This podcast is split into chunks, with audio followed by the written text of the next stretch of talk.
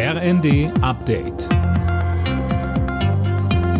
Stündlich neu. Auf den Punkt informiert.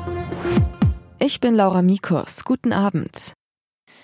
Deutschland will die Ukraine mit weiteren modernen Leopard 2 Panzern unterstützen. Statt 14 sollen jetzt 18 solcher Kampfpanzer geliefert werden, hieß es aus dem Verteidigungsministerium.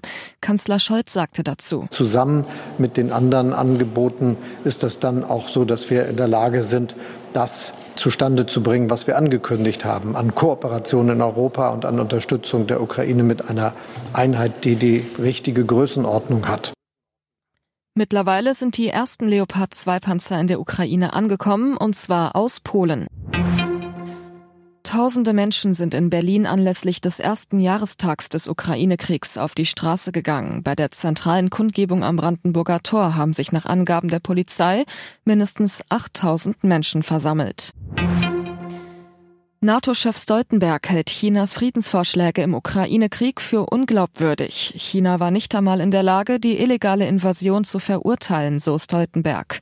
Auch Bundespräsident Steinmeier hält es für fraglich, dass China wirklich eine konstruktive Rolle spielen will. Wenn dem so ist, dann sollte China sich der überwältigenden Mehrheit der Staaten anschließen und unter dem Dach der Vereinten Nationen für Frieden eintreten.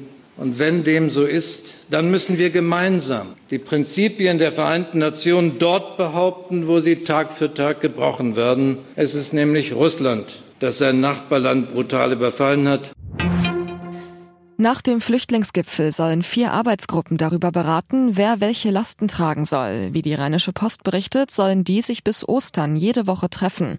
Dann ist ein Spitzengespräch mit Kanzler Scholz und den Ministerpräsidenten geplant. Und zum Fußball. Am Abend hat Mainz 05 in der Bundesliga gegen Borussia Mönchengladbach gewonnen. Und zwar deutlich mit 4 zu 0. Damit zieht Mainz in der Tabelle erstmal an Gladbach und auch an Wolfsburg vorbei.